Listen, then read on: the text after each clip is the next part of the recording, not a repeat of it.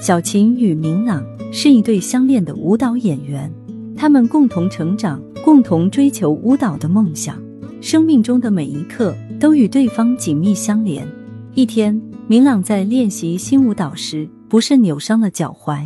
经过检查，医生说此伤可能影响到他的舞蹈生涯，他可能无法继续跳舞。明朗彷徨无措，他知道生命的意义就在舞蹈。如果失去舞蹈，生命将一无所有。明朗来到小琴面前，他说：“我的脚伤可能无法复原，无法继续跳舞。你我的人生道路不同，我们最好分开。”小琴泣不成声，她明白生命中最痛苦的离别来自生命的转变，但她知道此刻明朗最需要的就是理解。小琴同意了。几年后，小琴已经有了新的舞伴。有一天，小琴惊喜的发现台下坐着明朗，他的目光一直追随着小琴的表演。表演结束，小琴问明朗：“你来看我了？”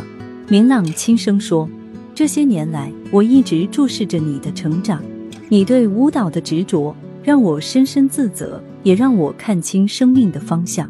谢谢你，让我明白这一点。”小琴拥抱明朗，他说：“生命的意义在于不断追求希望，这是你教会我的。